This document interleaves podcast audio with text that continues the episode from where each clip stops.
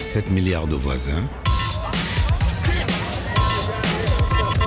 avec Emmanuel Bastide pour les voisins et les voisines. Bonjour, bienvenue, 7 milliards de voisins et de voisines. Aujourd'hui, mon bureau est dans mon sac à dos. Qui sont les jeunes digital nomades? Curieux, débrouillards, bien formés, très connectés. Ils veulent vivre leur vie tout en la gagnant, voyager parfois tout en travaillant. Pour eux, Internet a gommé les frontières des marchés de l'emploi.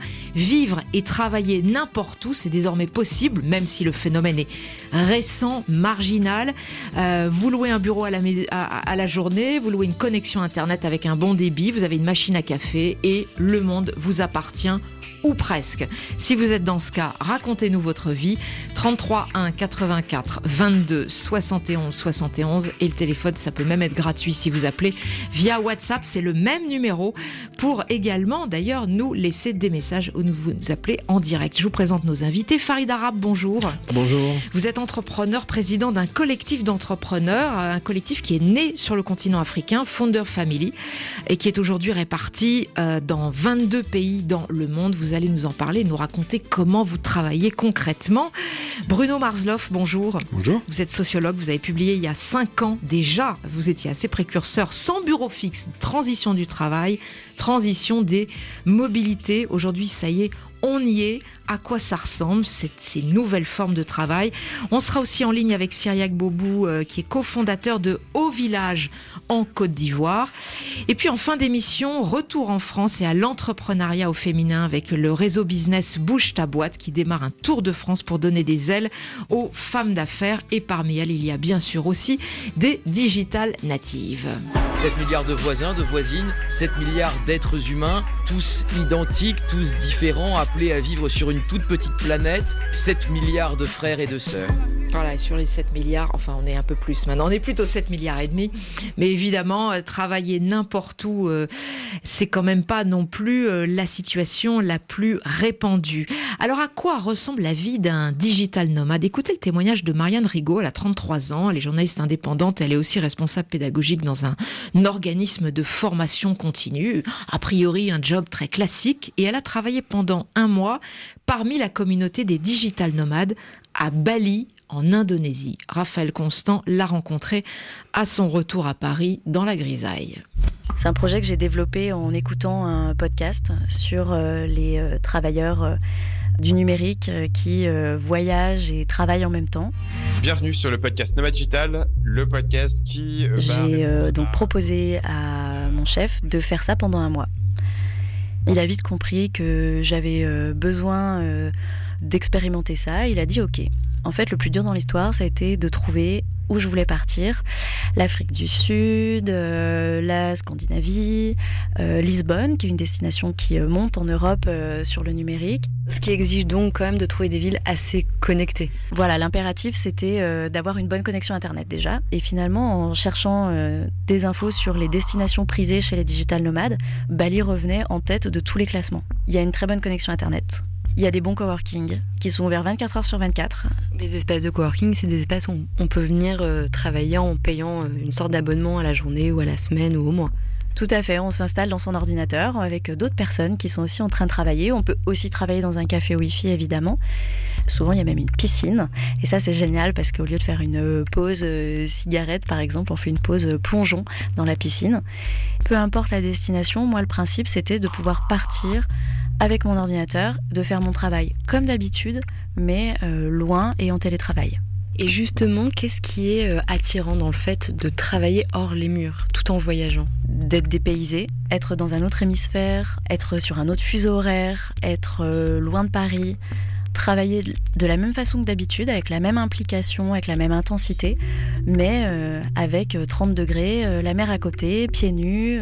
Ce qui m'intéresse, moi, c'est pas tant me couper des autres, je demande juste à pouvoir profiter de la souplesse qu'offre mon travail pour pouvoir m'affranchir des horaires, du bureau, pendant un mois, de pouvoir se déconnecter de tout ce qui peut peser quand on est à Paris, quand on est dans son quotidien Et c'est s'extraire de tout ça, prendre du temps pour soi, pour repenser son rapport au travail et finalement pouvoir sortir de sa zone de confort tout en faisant son travail comme d'habitude. Et comment vous êtes organisé dans l'entreprise où je travaille, on a déjà l'habitude de faire du télétravail. Donc les outils pour euh, travailler à distance, ils sont déjà en place. Donc au niveau de l'organisation, ça n'a pas changé grand-chose. Parfois, je fais déjà du télétravail de chez moi. Il y a un point sur lequel ça changé quelque chose, ce sont les horaires, puisqu'il y a 7 heures de décalage horaire entre Bali et la France. Au départ, j'ai travaillé de 15h à minuit, dans les heures locales de Bali, ce qui correspond en France à 8h, 17h à peu près. Donc en fait, les clients avec qui on travaille ne voyaient pas la différence. Ils pouvaient me joindre par téléphone, par mail, par euh, WhatsApp. Et le matin, eh ben, je profitais, j'allais à la plage, faire du yoga, faire du surf, me balader, lire, euh, profiter euh, de la guest house où je dormais. Est-ce qu'on se sent pas un peu seul quand on travaille loin du bureau? Il y a quelques moments où je me suis sentie seule, notamment à cause du décalage horaire. C'est-à-dire que moi, je commençais ma journée un peu avant que l'équipe arrive au bureau. Parfois, j'avais envie de partager des soucis. Et si c'était un horaire auquel l'équipe n'était pas en ligne, bah là, oui, j'étais un petit peu toute seule.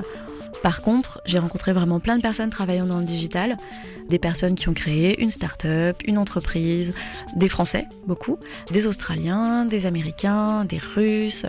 Même si on ne rentre pas en profondeur dans euh, les dossiers qu'on traite, euh, ça permet de euh, se mettre tous sur la même table avec un ordinateur, un jus de fruits frais, de partager un temps de travail tous ensemble.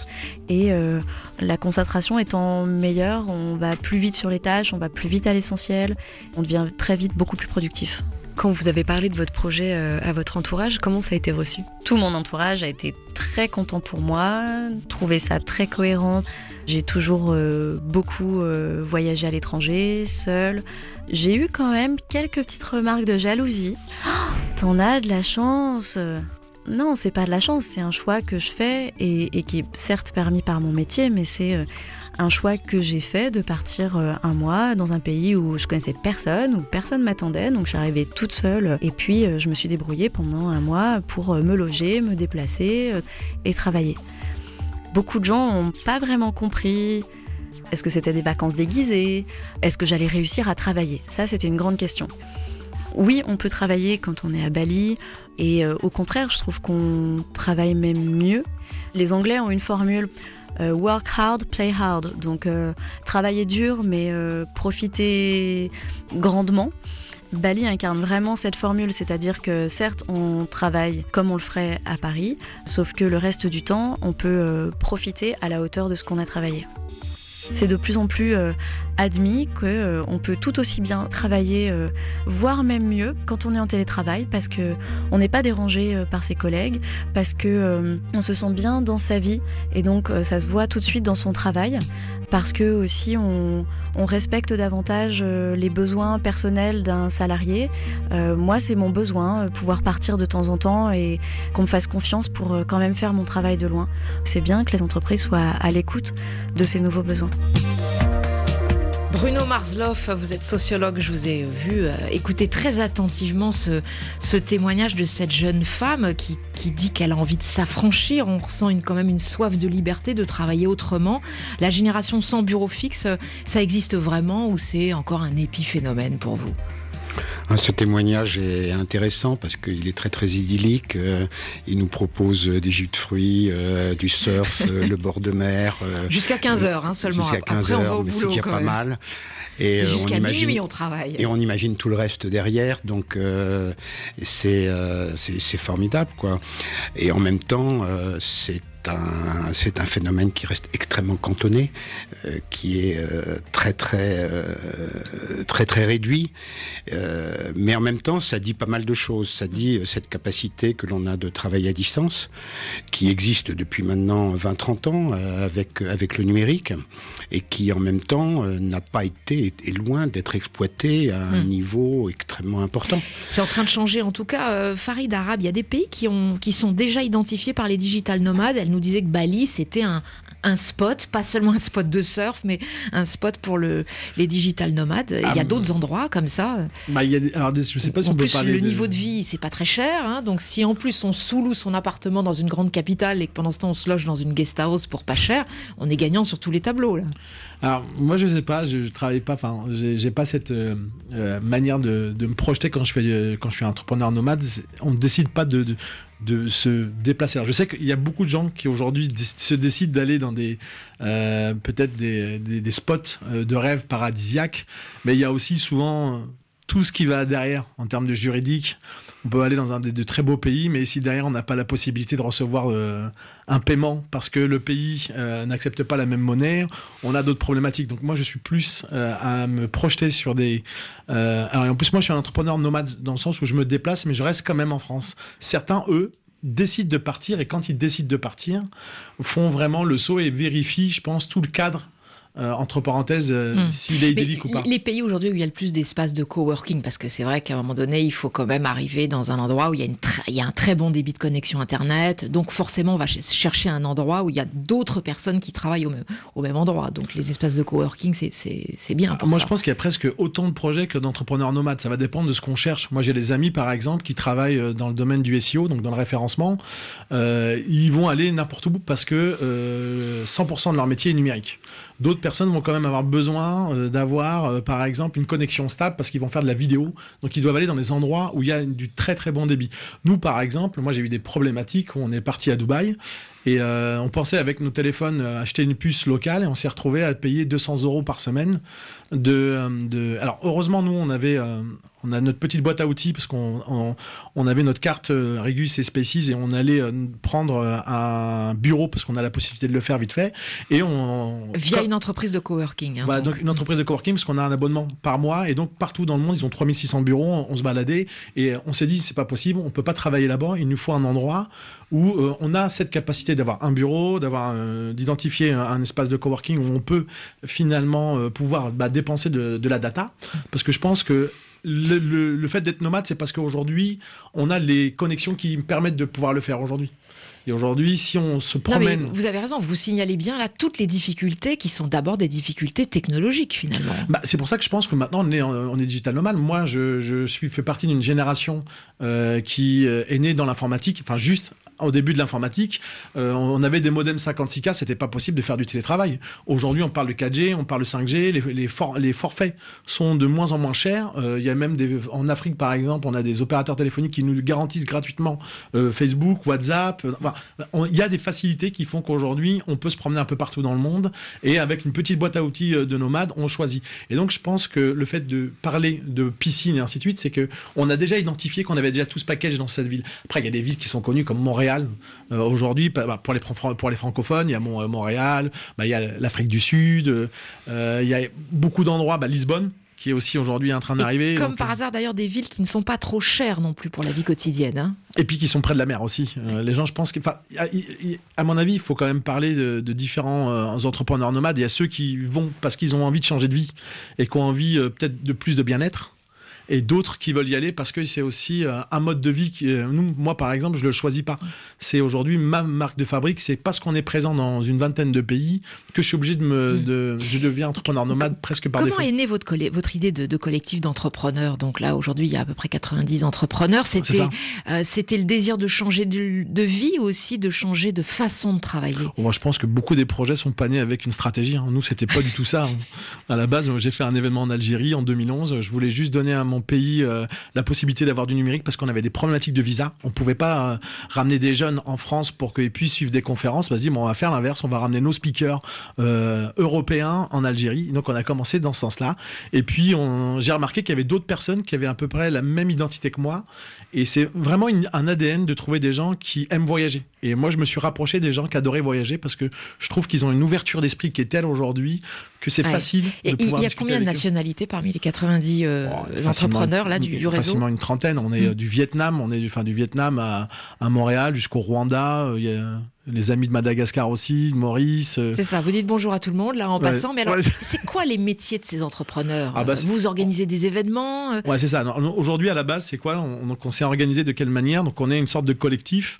On a un client, enfin, on a plusieurs clients. Un, par exemple, qui est assez connu, qui s'appelle l'Organisation internationale de la francophonie, qui nous dit voilà, on a une, des missions sur la littératie numérique, sur la découvrabilité. On a besoin euh, de différents profils d'experts. Donc, nous, on pose ça sur une plateforme qu'on a créée avec et chacun dit ah bah écoute, euh, ça se passe dans mon pays, moi je suis preneur. Tiens, moi je fais partie de la diaspora. Ça m'intéresse d'aller travailler trois mois, par exemple, au Maroc, parce que j'ai vu qu'il y avait une étape Maroc, moi j'ai envie de d'y aller. Et donc au fur et à mesure, on monte comme ça en équipe et on sur des projets. Là, le prochain, c'est euh, Africa Cup en Tunisie, 24-25 septembre. On va y aller euh, tous ensemble. Et euh, il y, en a qui sont urbanistes, il y en a euh, qui sont euh, coach agile. Euh, moi, par exemple, je suis dans Coach le domaine agile. coach agile. C'est quoi ça Alors, comme métier? C'est la manière, en tout cas, c'est ce qu'ils appellent. Après, c'est du design thinking. C'est la manière d'aider euh, des, en fait, du changement de personne ou changement d'organisation. Donc, on, on va euh, aider des, des personnes ou des organisations à se transformer, mais de manière flexible. Donc vous êtes euh, évidemment archi euh, digitalisé Oui, et, et très flexible vous-même. hein. Ah, de toute façon, je pense que Vous moi, habitez je- où concrètement? Moi, j'habite sur Paris, Ouais. mais on fait entre 3 et 4 pays par mois. Euh, bah là, je reviens de Grèce euh, et là, je repars en Tunisie euh, lundi prochain. Et donc, on a, comme je l'ai dit, nous, ce qui nous a un peu sauvé, c'est d'avoir créé une petite boîte à outils. On a des, des cartes bleues qui sont spéciales parce que euh, elles prennent par exemple euh, pas euh, les frais en charge. On a Mm. des comptes Skype où on, on paye notre petit compte téléphonique. On peut quand on bouge. On a créé notre petite boîte nomade Ouais. avec la petite carte Regus et, et Species. Et puis après on bouge partout dans le monde. Bruno Marsloff, euh, quand on écoute euh, Farid Arabe, on a l'impression que certes, les, les frontières sont complètement gommées avec Internet, les, euh, les lieux de travail, mais également aussi les métiers, non? Oui, moi, ce qui me, ce qui m'interpelle dans, les propos, c'est en fait cette espèce de dérive qui s'est passée autour du travailleur nomade, qu'on appelait dans son acception anglaise road warrior hier, et puis qu'on appelle maintenant digital warrior. Euh, et en effet, il y a la, la- la polarité du, du numérique est devenue absolument essentielle. En même temps, c'est pour exercer des métiers qui ne sont pas forcément des métiers du numérique. Hein, on fait bien d'autres métiers, même si ça peut, ça doit activer du, du numérique. Donc, en même temps, euh, c'est c'est- une limite parce que euh, tout le monde n'est pas euh, familier du numérique, tout le monde n'a pas cette littératie que vous évoquez du numérique, et donc c'est à la fois quelque chose d'assez passionnant, mais mais c'est euh, une limite. Donc euh, il se passe il se passe autre chose. Ce qu'il y a derrière aussi ça, ce que raconte ce le paysage qu'on voit derrière ça, c'est la création de nouveaux lieux. Hein. Donc ça, c'est ça, c'est assez passionnant, Euh, et ça se passe partout dans le monde. Alors c'est dans nos pays, c'est né très tôt.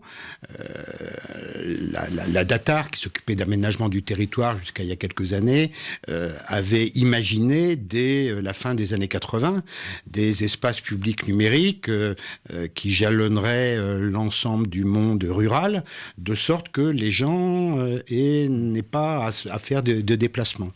Fiasco total. Euh, et le paradoxe, c'est que ces nouveaux lieux, ces espaces de coworking, ne sont pas créés en dehors des villes, ils sont créés au cœur des métropoles. Et il y a là quelque chose qui est assez intéressant. On a voulu en faire un outil d'aménagement du quotidien, de facilitation, d'aménagement du, du territoire. Et en fait, euh, il y, y a là un échec. Et on continue de vouloir faire ça. Et c'est un enjeu. Peut-être qu'on y réussira. Mais je pense que on ne peut pas regarder ces enjeux-là sans regarder à la fois l'évolution du travail, hein, qui est assez radicale, Mm. et puis l'évolution des, des- des Oui, c'est- territoires ça- ça et de la ville. Ça sera peut-être en train de changer parce qu'il y a quand même aujourd'hui aussi un rejet des grandes villes saturées. Euh, c'est vrai, vous le disiez, c'est en Ile-de-France qu'on observe la, la plus grosse croissance des espaces de coworking si on prend le- l'ensemble du territoire français. Euh, le- le- L'espace a été multiplié par 10 en 3 ans, mais en même temps, on a de plus en plus de gens qui veulent quitter l'Île-de-France, qui veulent habiter dans une plus petite ville, euh, dans un endroit où c'est moins cher et qui rêveraient de travailler dans un espace de coworking, euh, je sais pas moi, à Bordeaux, hein, euh, par exemple, pas si loin de la mer, euh, ou à Caen, ou, ailleurs. Donc, il va falloir voir comment ça évolue, comment les gens se projettent sur leur, vie au travail. Vous nous appelez en tout cas, où que vous soyez dans le monde. On va voir aussi si cette approche de digital. De, travailleurs nomades, de, digital nomades, elle est, elle est adaptée aussi à, à l'économie, à la culture sur le continent africain. Vous nous appelez au 33 1 84 22 71 71. On vous donne la parole, les voisins et les voisines, si vous commencez à réfléchir très sérieusement à la question ou si vous travaillez déjà à distance, très très loin de chez vous.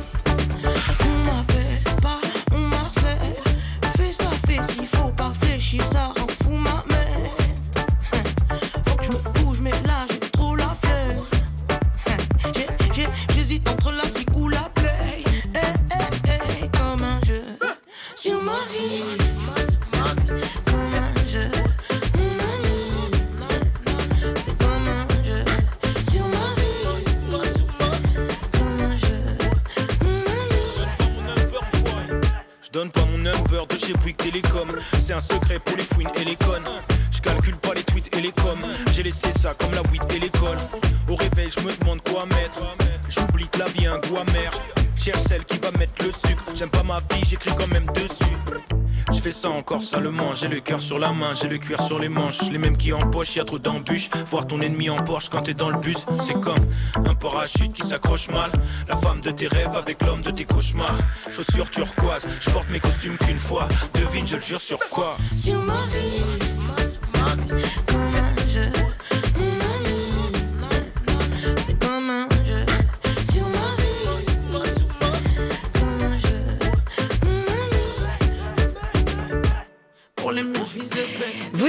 Euh, chez 7 milliards de voisins, on est en direct sur RFI, sur ma vie, Némir Alpha One. Euh, on parle des digital nomades aujourd'hui. Euh, alors, souvent des gens jeunes, ultra connectés, avec des expertises assez fortes, très très agiles pour se vendre partout dans le monde, quel que soit le lieu où ils habitent. Vous nous appelez si c'est votre cas au 33 1 84 22 71 71. On a entendu le, témoignage d'une jeune femme qui avait passé quelques semaines à travailler à distance s'installant tout bêtement à Bali, en Indonésie, dans un euh, décor de rêve, mais on peut aussi rester dans son pays et puis chercher du boulot à distance grâce à Internet euh, et aux réseaux sociaux euh, ailleurs. C'est le cas de Pharaon qui a 26 ans, qui nous appelle d'Abomey Calavi au Bénin. Bonjour Pharaon.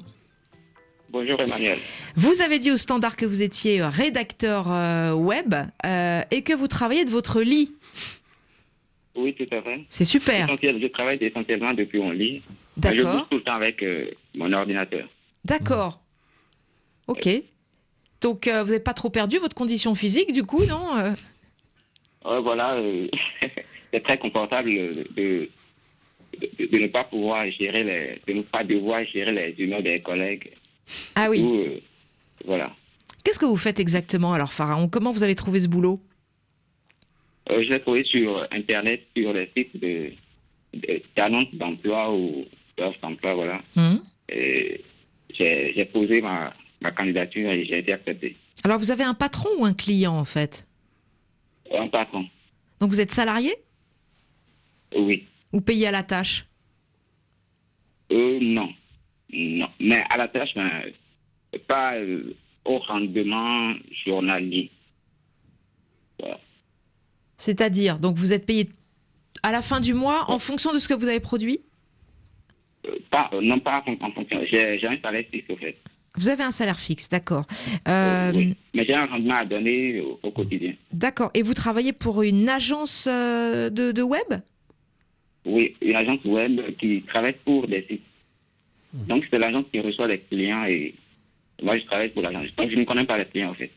D'accord. Donc euh, vous, avez très peu d'interactions, enfin euh, visuelles. Vous travaillez pas, vous savez pas vraiment avec qui vous travaillez. Hmm. Non, je, je, communique souvent avec lui, avec le patron par Skype. D'accord. Hmm. Et donc vous travaillez de chez vous? Oui. Ou il vous arrive de bouger, d'aller ailleurs et de continuer à travailler en même temps? Euh, Oui, mais ce n'est pas le travail qui m'envoie ailleurs. généralement, ça dépend de, de moi-même. Pourquoi vous avez... Euh, c'était un choix de votre part ou, pas? Tout simplement, il fallait trouver du travail et il n'y avait pas assez de travail au Bénin C'était un choix, parce que j'avais déjà travaillé dans, dans les structures béninoises et bon, euh, finalement, ça, ça ne s'est pas bien conclu. Donc, j'ai fait le choix de travailler à distance. Et le bilan aujourd'hui, ça fait combien de temps d'ailleurs que vous, vous travaillez de votre lit, Pharaon Depuis trois ans. Hmm. Trois ans. Et le bilan Positif, bilan est- négatif Ah, très positif. Très positif. ouais. Pourquoi Euh, Parce que, euh, comme je l'ai je, je- je l'ai dit au début, on ne gère pas les humeurs des, des collègues. Euh, on apprend par la circulation aux, aux heures de pointe. Euh, Voilà. Et. Euh, voilà, c'est- essentiellement, ce sont ces deux aspects qui, qui me confortent Hmm. dans, dans la position. Et vous travaillez combien d'heures par nuit par, par, J'allais dire par nuit. Non, pardon, c'est le lit qui m'a. Combien d'heures par jour en moyenne, Pharaon? Euh, 8 heures, 8 heures. 8 heures par jour. Bon, donc des horaires relativement classiques ou pas? Euh, relativement classique, oui. Mais quand j'ai des programmes euh, personnels, je, je demande au patron et on décale les heures de, de travail. Ouais, d'accord, parce que vous êtes quand même surveillé à distance. Hein Euh, euh, surveiller, je ne viens pas surveiller, mais je suis, je suis suivi. Vous êtes géré, vous n'êtes pas surveillé, vous êtes géré. Je suis suivi. Suivi. Suivi, d'accord, très bien. Vous Oui. avez raison, les mots ont leur importance, Pharaon. Vous n'avez pas peur de devenir un, un ours euh, au fond de votre lit, là, avec votre ordinateur? Socialement Je n'ai pas. Vous n'avez pas peur de devenir un peu un, un homme un peu euh, désocialisé? Oh non, non, non. D'accord, vous avez une vie euh, riche par ailleurs, si j'ai bien compris. Merci beaucoup, Pharaon, de nous avoir appelés. On est en ligne avec Landry qui nous appelle euh, de Pointe-Noire euh, et qui travaille également à distance. Bonjour, Landry. Bonjour. Alors, vous êtes graphiste designer Oui, effectivement, ouais. et vous travaillez avec qui et où? Oui, en fait, oui, je suis graphic designer. Euh, en fait, je travaille actuellement euh, sur Pointe Noire. Et je suis tout le temps parti parce que j'ai euh, j'ai une page de LinkedIn que les clients me contactent. Et euh, ensuite, euh, quand ils ont besoin que je vienne sur place, et, et j'arrive et je, travaille leur- je fais leur travail et puis je rentre. Voilà. Et vous travaillez où concrètement? Oui, concrètement, en fait, je travaille nulle part. Je travaille pour mon propre compte, en fait. Et j'ai euh, j'ai monté ma petite start-up, en fait, euh, au niveau de, de Pointe-Noire, en graphic et design. Donc, du coup, euh, j'ai j'ai des clients un peu partout au Congo, mais c'est sûr, avant que je vienne, en fait, de m'installer au Congo, j'étais plus freelance, et c'est ce que j'ai gardé en fait. Quand je suis hors du Congo, je travaille en freelance. D'accord, donc vous travaillez aussi euh, par exemple à Beyrouth, en Algérie, au Maroc, enfin partout où, on, où on vous propose un contrat finalement. Oui, effectivement, effectivement dernièrement, au Beyrouth, j'ai eu un contrat dernièrement. En fait, qu'est-ce qui se passe? Euh, Il y a des structures qui veulent bien que je travaille avec eux. Et puis après, c'est des, des, des projets confidentiels en graphisme et design. Et euh, ils me proposent. Ben voilà, c'est un contrat, un projet Ouais. qu'on peut pas travailler par Internet, etc. Parce qu'il y a des clauses. Ils disent que non, il faudrait que vous, vous soyez sur place. Donc du coup, et puis après, on essaie de regarder les modalités. Je me déplace. Et pourquoi vous avez fait ce, choix finalement, Landry, de travailler avec des gens à distance, de tantôt venir le- les voir également? Oui, en fait, au début, euh, euh, je voulais bien. Bon, Qu'est-ce que, qu'est-ce que je dis Au début, j'avais un peu peur, mais après, je me suis rendu compte, quand j'ai commencé à travailler dessus, je me suis rendu compte que j'ai- j'avais maintenant plus d'ouverture d'esprit et puis euh, j'étais plus créatif, vous voyez. Donc, du coup, euh, au fur et à mesure que je travaille avec euh, beaucoup des agences, beaucoup de structures de beaucoup de pays, euh, j'ai plus la facilité de, de- de m'épanouir et puis de. Pour, se faire payer, c'est pas trop compliqué? Euh, non, pour se faire payer, c'est pas compliqué parce que c'est au début que ça se passe. C'est-à-dire que dès qu'on il y a eu déjà premier contact, on discute pour ma facture et après il me prend un compte et puis après j'ai un virement ou par PayPal Ouais. et après je m'arrange à et, partir. et- et on vous vire l'argent où concrètement Dans quel pays? Oui, en fait j'ai un, compte bancaire. J'ai un compte bancaire. Mais il est, il est où va le compte bancaire? Il est pas dans les nuages? Euh, le compte bancaire est en France, en fait. D'accord, ok, très bien. Merci beaucoup Landry de nous avoir euh, appelé. Alors qu'est-ce que ça vous inspire, euh, Bruno Marsloff euh, On dit que d'ici 2030, le coworking devrait concerner de plus en plus de, travailleurs. D'ailleurs, on parlait des économies développées, mais on se rend bien compte que ça va concerner tous les continents. Ce qui est intéressant dans ces deux propos, c'est la façon de s'affranchir des lieux finalement, il n'y a pas forcément nécessairement besoin d'un lieu pour euh, organiser ce travail, jusqu'à l'exemple de, de, la première personne qui euh, fait du couch euh, working au fond, de, au fond de, de, son lit. Donc en fait, il suffit d'une connexion Wi-Fi et suffisamment consistante pour pour faire ce travail. Donc il y, a, là quelque chose de l'ordre d'une certaine spontanéité, d'une certaine liberté, de l'affranchissement des modes d'organisation mais ça dit aussi qu'il y a un autre rapport au, à l'organisation du travail. On est moins dans l'entreprise, on est plus dans l'autonomie, on est plus dans la liberté on est plus aussi dans la précarité. Mmh. Hein, c'est pour ça que je les avais appelés les sans bureaux fixes, avec le, petit clin d'œil qu'il y a euh, derrière. Euh, c'est la fin d'un modèle euh, du salarié en, en entreprise, CDI, mais avec une version positive de la précarisation, parce qu'ils disent tous c'est mon choix finalement. Oui, tous, tous, on a deux témoignages. Je pense qu'il y a aussi, on pourrait mmh. avoir beaucoup de témoignages des difficultés qu'il peut y avoir à gérer seul l'organisation de son travail, à être en capacité de trouver des clients, de trouver. Euh, c'est même. C'est là où se trouve la vraie difficulté. Donc oui, il y, y a une évolution en France, on voit bien comment on est dans une précarisation avec encore beaucoup mm. d'éléments qui permettent de contenir euh, euh, ces, organisations beaucoup plus libres. Mais euh, oui, c'est le sens de l'histoire. Ça, vous le disiez. que se passe-t-il pour ceux qui n'ont pas les niveaux d'éducation, pas l'agilité numérique, pas la capacité aussi d'organiser tout seul leur vie? C'est une vraie, vraie question. Mais c'est pour ça aussi qu'on est en collectif, C'est parce que c'est un des plus gros problèmes. Enfin, là, c'est vrai qu'on a quand même des gens, des jeunes qui idéalise beaucoup. C'est un peu aussi la suite hein, de Instagram, ainsi de suite. On dit à tout le monde qu'on est, euh, on travaille euh, solo, euh, qu'on est nomade, mais la réalité, elle est complètement autre. Nous, aujourd'hui, on s'est mis ensemble parce qu'il y a une vraie réalité, c'est que c'est très difficile de trouver des clients, c'est très difficile de se faire bien payer en plus à l'international. Les assurances, mais en tout genre, n'existent pas. Les assurances maladie, les assurances si on n'est pas payé. Enfin, là, aujourd'hui, on écoute des gens qui sont très vendeurs de leurs projets. Nous, on s'est mis en collectif parce que c'est vrai et faux. Ça veut dire qu'à la fois c'est vrai parce que euh, c'est génial de pouvoir bosser quand on veut, mais même si on bosse quand on veut, c'est un peu toujours la même chose. Hein. Il y a toujours un, double langage, c'est que oui, c'est super, mais euh, il, y a faut un pouvoir s'organiser. Il y a toujours un prix à payer. Ah, justement, on posait la question est-ce que euh, le continent africain est adapté à, cette approche? Bah, La réponse est oui pas, moins qu'un autre d'une certaine manière à partir du moment où euh, les, outils, les outils technologiques sont là, le, le, mm. Wi-Fi est là. Mais il reste un problème. Le plus gros problème, moi je fais que ça, c'est le paiement. il le dit, son compte est en mm. France. Aujourd'hui, la première une des plus grosses problématiques du travail à distance, euh, c'est comment on se fait payer. Euh, encore faut-il pouvoir avoir un compte en France. Et puis en plus, là, il dit compte PayPal, mais les gens, un, déjà, on peut pas créer un compte PayPal. Le PayPal n'existe pas dans certains pays africains, c'est qu'on peut même pas en créer. C'est-à-dire qu'il a déjà dû créer. Souvent, on passe par beaucoup d'informels où c'est un cousin qui tient le compte de quelqu'un. Enfin, aujourd'hui, il y a très peu de pays qui permettent euh, la possibilité de créer un compte PayPal et donc qui est rattaché à un compte bancaire d'une carte bleue. Et à partir de ce moment-là, oui, ça peut devenir sympa parce qu'on est et on peut être payé. Alors on donne la parole à Cyriac Bobou qui est avec nous euh, au téléphone à Abidjan. Bonjour Cyriac Bobou. C'est avec Bogou, pardon.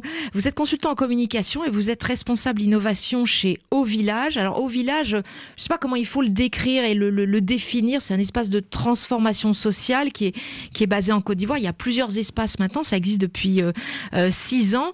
Euh, concrètement, qu'est-ce que vous êtes? Vous êtes un incubateur de start-up? Vous êtes un réseau d'entrepreneurs? Moi, pour moi, c'est pas clair. D'accord. Au Village,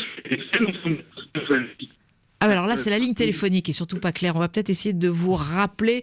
On a un vrai, euh, vrai problème de, euh, de, de, de, connexion là pour le coup euh, téléphonique. Farid Arabe, il y a des structures maintenant qui se montent comme ça sur le continent ah africain. Hein. Bah, au village que je connais très très bien, il leur parlera sûrement encore mieux que moi, euh, Syriac. Mais il y a, il y a plusieurs aujourd'hui lieux. Alors moi j'appelle ça presque maintenant des, un peu des oasis parce que ça permet beaucoup beaucoup beaucoup de choses c'est beaucoup finalement des endroits sociaux. Pour y faire du business, il y en a très peu qui font d'argent réellement aujourd'hui parce que même les startups, on parle de startups africaines aujourd'hui, on parle beaucoup plus d'événements de startups que de la création de startups. Il y a des vraies problématiques aujourd'hui d'émergence de structures qui, qui réussissent. Euh, on parle souvent de Jumia, mais euh, qui n'est pas mm. spécialement une startup africaine, qui est surtout une startup qui a été financée par l'Europe.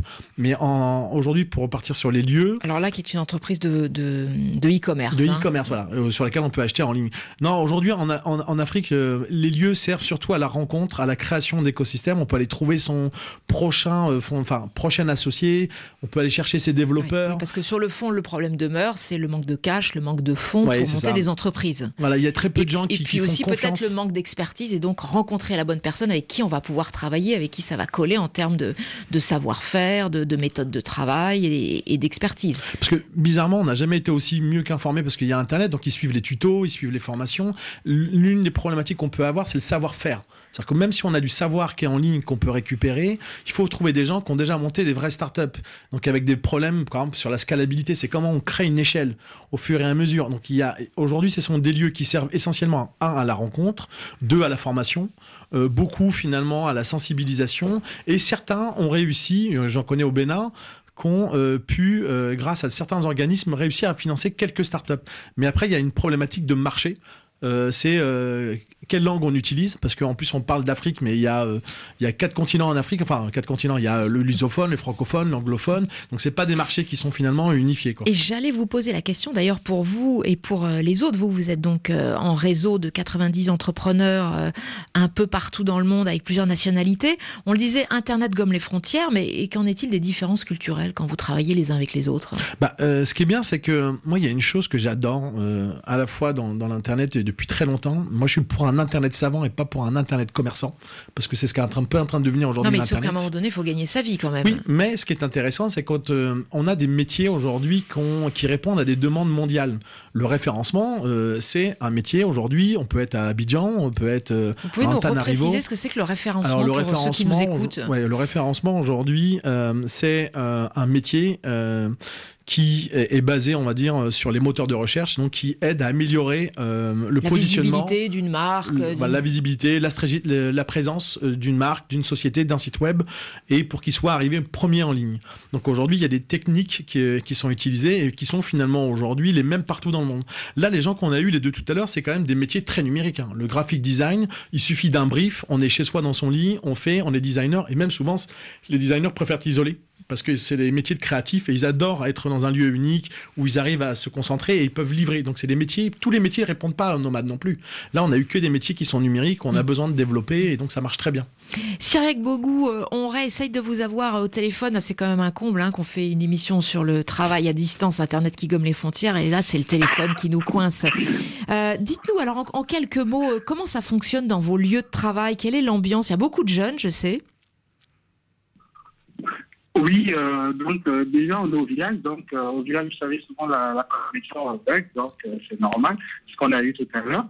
Donc pour revenir un peu au village, il y a beaucoup de jeunes qui viennent, et je pense que c'est ce qui même a motivé un peu la création du village, parce qu'au début on avait plusieurs étudiants, mais qui ne savaient pas s'orienter, et bien qui avaient des projets assez innovants, mais qui ne savaient pas les structurer.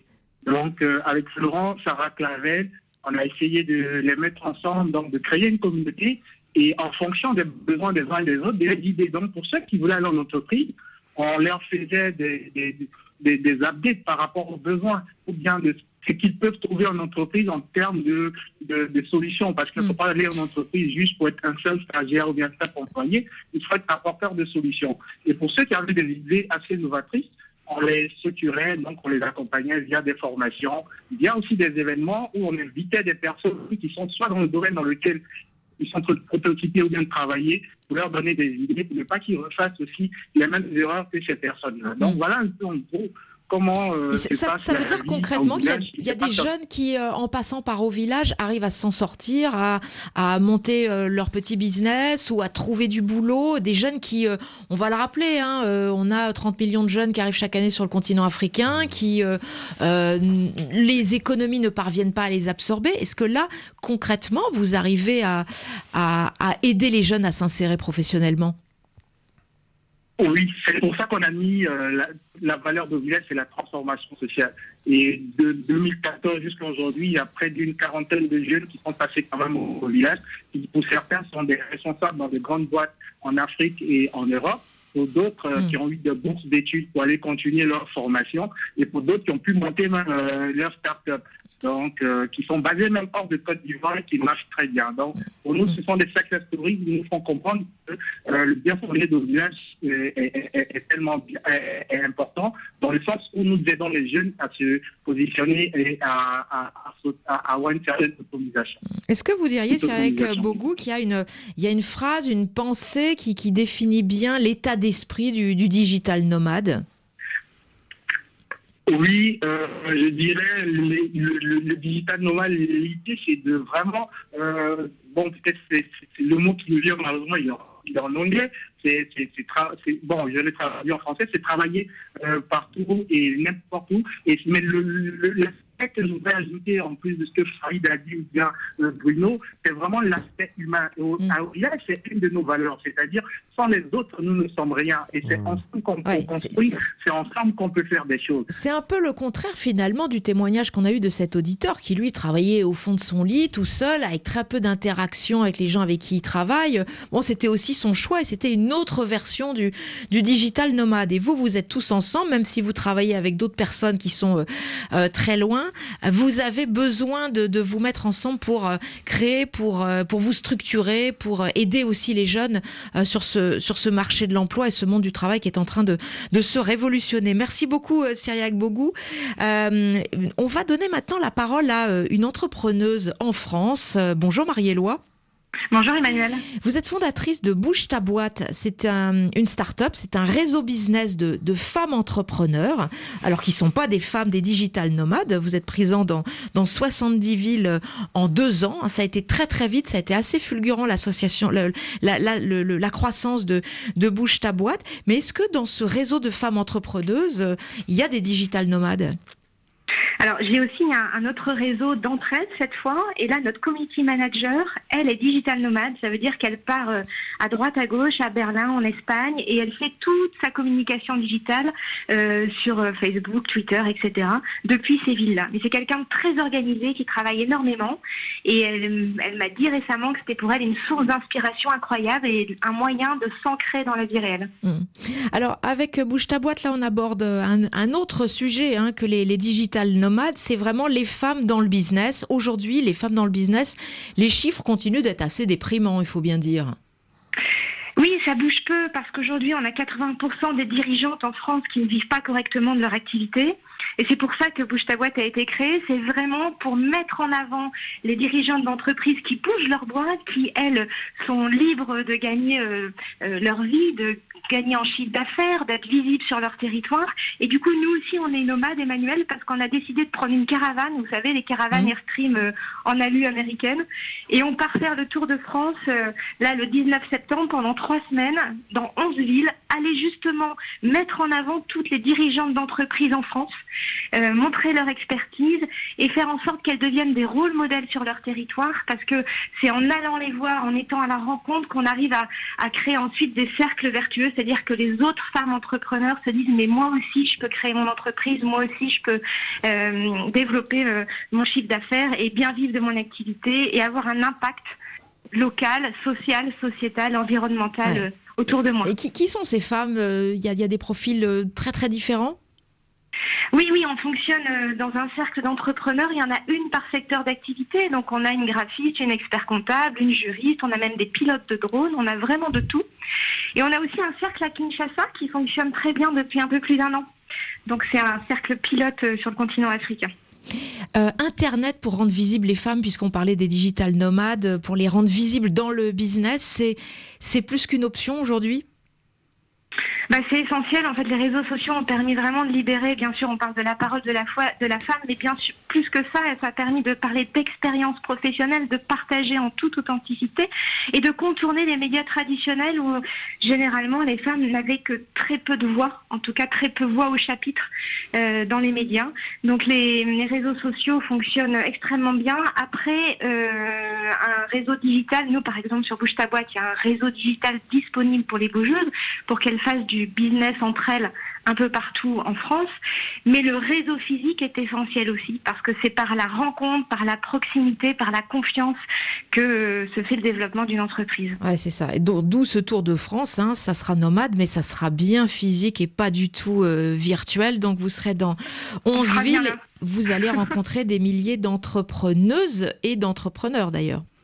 C'est ça, avec euh, des ateliers business euh, gratuits pour tout le monde tous les après-midi, la caravane généralement sur la place de la mairie, et puis le soir on fait une conférence le jour où j'ai osé pour vraiment donner envie aux, aux femmes et hommes qui seront dans la salle bah, de de- d'aller aussi loin que possible grâce aux témoignages inspirants euh, des personnalités invitées. Farid Arab, il y a des digital nomades femmes dans votre réseau d'entrepreneurs? Oui, bien Ouais. sûr. C'est même arrivé Quel quand on genre de organise des événements où 100% de nos speakers étaient des femmes. Donc euh, oui, c'est peut-être souvent même la majorité. euh, en, Afrique, il n'y a pas du tout ce problème-là. Beaucoup, beaucoup de femmes sont entrepreneurs en Afrique. euh, elles prennent le lead Alors, très la facilement. plupart du temps sur le secteur informel, mais peu importe. Ah, même pas, pas spécialement. Enfin, de plus en plus, en tout cas sur le secteur formel. Enfin, moi, je parle du digital parce que dans le web marketing, il y a de plus en plus de, de femmes qui, qui ont des rôles même importants. Euh, sur les directions, mais enfin moi, nous en Afrique, on n'a pas ce problème-là. Enfin, euh, sur en tout cas moi, les gens que je rencontre euh, sur les pays où je vais, euh, elles sont même souvent euh, lead, voire moteurs sur certains, enfin, sur certains écosystèmes. Bruno Marsloff, alors vers quoi on s'oriente finalement? Vers quelle société du travail, vous qui euh, essayez de- d'anticiper, de comprendre et de voir loin en tant que sociologue? D'abord, une petite remarque sur la question des, des- des femmes. Euh, elle est intéressante. En France, je voyais une statistique hier. Euh, 4 entrepreneurs sur 10 sont des nouveaux entrepreneurs, sont des femmes. Mais simplement, une un start-upper sur 10 est une femme. Donc euh, il y a là une véritable difficulté et euh, qui renvoie en fait à la question du risque, à la question euh, peut-être aussi des apprentissages qui sont nécessaires. Ce qui est certain, ce qui, domine en fait la prospective de de ces enjeux-là, c'est la question de la transformation du travail.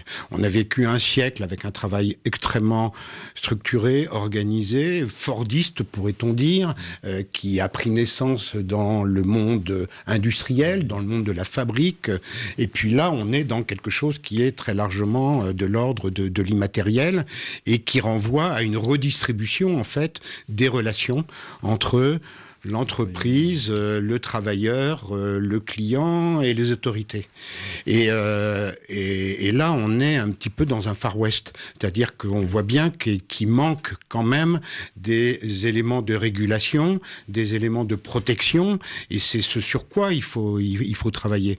On est aussi dans un monde, on le voit, où la domination des GAFA, des, donc des, des grandes entreprises, des Google et consorts, aujourd'hui est tellement considérable que même aux États-Unis, on envisage de, de- de les réguler. Et, et- et c'est eux qui ont le pouvoir finalement aujourd'hui. Donc, euh, est-on capable, euh, sera-t-on capable demain de euh, d'organiser ce travail, de de, de- de l'envisager dans une vision sociale hein, qui a été très largement évoquée par Farid, mais aussi dans dans le témoignage de, de, cette femme qu'on qu'on vient d'avoir, il y a une dimension sociale qui est absolument phénoménale. Et puis je dirais qu'il y a une dimension d'aménagement du territoire qui me paraît fondamentale. Parce qu'aujourd'hui, où on est face à une, un tropisme des, des métropoles, où on a complètement évidé, dévitalisé tout le reste, les périphéries jusqu'au jusqu'au rural, il y a là un enjeu. Est-on capable de créer des lieux qui hébergeront du travail, mais qui hébergeront aussi toute une série d'aménités urbaines qui feront qu'on pourra revitaliser tous ces lieux-là. Encore faudra-t-il que les autorités, les politiques publiques proposent aussi tous ces aménagements Il y a pour des aujourd'hui familles des- initiatives, s'installer hein. dans ces petites villes, dans des villes de taille moyenne, en travaillant à distance. hein. Voilà. Il y a des initiatives, mais elles sont très très euh, Donc, cloisonnées. C'est-à-dire, il y a des, des lieux de santé, des lieux d'éducation, etc., etc. Voilà. Pour Non. pouvoir vivre durablement. Voilà. Et donc, euh, peut-on créer des- des lieux multifonctionnels qui, avec le travail, Merci à vous tous, merci à vous Marie-Éloi, merci à Farid Arab et merci à Bruno Marsloff et à Cyriac Bobou. Vous pouvez bien sûr retrouver tous les sites de nos invités sur internet sur notre page. À demain.